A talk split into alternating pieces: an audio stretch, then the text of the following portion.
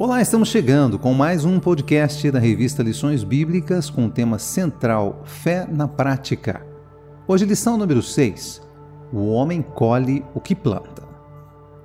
Para começar, o sexto capítulo de Gálatas traz a lei da semeadura dentro do contexto das igrejas da Galácia, também o tipo de semente mais adequado para o cristão plantar, conforme Gálatas 6, verso 8, e ainda qual pode ser a melhor colheita. Paulo exorta os irmãos sobre como restaurar alguém que tenha pecado e alerta para não incorrerem no mesmo erro do irmão. Versículos de 1 a 5. Logo, um autoexame é necessário para se manter firme. Ele incentiva a prática do bem nas suas palavras finais no versículo 10. Retoma o assunto principal do livro, a liberdade cristã, e convoca o crente a passar pela cruz, versículos 14 e 15. Paulo deixa claro que o evangelho é radical. A salvação é pela graça e não pelas obras. A Igreja Católica Romana, tentando resolver essa questão, inventou a teoria do sinergismo, segundo a qual o ser humano coopera de alguma forma com Deus na salvação. Os católicos dizem que a salvação é pela graça e pela fé, mas que Deus embute no homem uma espécie de graça ou virtude que o capacita a fazer obras que são recebidas pelo próprio Deus como meritórias. Essa é uma tentativa do pensamento romanista de juntar as duas coisas, as obras dos homens e as obras de Deus. Livres em Cristo. Augusto Nicodemos, páginas 232. Nós cristãos que seguimos a Bíblia entendemos que esses sistemas são opostos e não podem se reconciliar. Portanto, precisamos discernir essas questões claramente, a fim de sabermos responder a quem questionar nossa fé e prática. 1 de Pedro 3, verso 15. Bom estudo. Levando fardos, Paulo começa orientando as igrejas quanto à restauração espiritual do irmão que pecou, Gálatas 6, verso 1, para que se cumpra a lei de Cristo, no verso 2, que é o amor, conforme Marcos 12, de 29 a 31, e cita também a responsabilidade pessoal de cada crente nos versos 3 a 5. A expressão chegar a ser surpreendido, no verso 1, parte A, pode indicar que o cristão seja pego de surpresa por alguma tentação e peque, e não que o irmão seja flagrado no pecado. A seguir, Paulo mostra como corrigir o irmão com quatro atitudes. Primeiro, mansidão, brandura, um fruto do espírito que só os espirituais têm. Verso 1, também Tito, capítulo 3, verso 2. Segundo, cuidar de si mesmo. A atitude de vigilância evita que se caia no mesmo pecado que se tenta corrigir. Primeira carta de Paulo aos Coríntios, capítulo 10, verso 12. Terceiro, assumir o fardo do outro, ajudar o pecador a suportar o peso da consciência do pecado até que este seja vencido. João 8:34. E quarto, Humildade com a qual devemos corrigir o outro, tendo em mente que não somos perfeitos e estamos sujeitos a tentações, uma vez que ser humilde e levar a própria carga, Gálatas 6, verso 5, não é dar lugar à arrogância espiritual e não se sentir superior ao irmão que eventualmente pecou. Quem se autocompara com o que caiu conclui ser melhor do que ele, enganando-se. Veja no verso 3. Cada cristão deve provar sua própria obra, examinar-se para ver se está seguindo o exemplo de Cristo, João 13, verso 15, e 2 Coríntios 13, verso 5. Devemos assumir essa responsabilidade pessoal e individual no corpo de Cristo, Romanos 12, verso 5. Se o cristão se julgar superior, será semelhante ao fariseu de Lucas 18, 11 e 12 não erreis. Paulo apresenta em Gálatas 6, versos 7 e 8, a chamada lei da semeadura.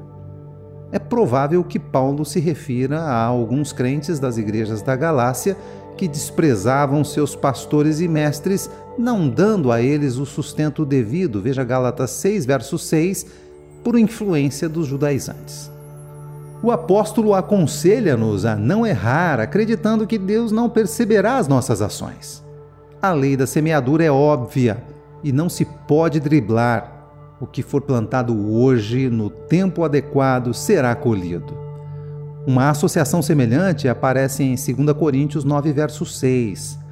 O famoso Gálatas 6, verso 7 se refere à atitude das igrejas da Galácia quanto ao sustento dos seus líderes.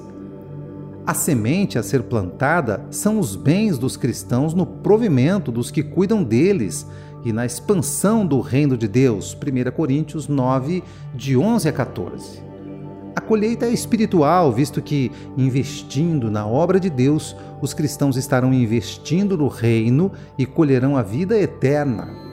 A semeadura na carne resulta em corrupção ou destruição, os que gastam seus bens apenas nas coisas materiais, esquecendo-se do sustento do reino e de sua expansão, incorrem no erro de semear para colher, inclusive, uma eternidade longe de Deus. Já os que investem no sustento dos que instruem no verdadeiro Evangelho, semeiam no Espírito e colhem do Espírito a vida eterna, perseverando até o fim e sendo salvos, conforme Mateus 10, 22 aplicando o contexto do investimento no reino de Deus, no sustento aos que pastoreiam, como está a nossa semeadura? Fazendo o bem aos nossos. O apóstolo aconselha os cristãos gálatas a continuarem semeando o bem.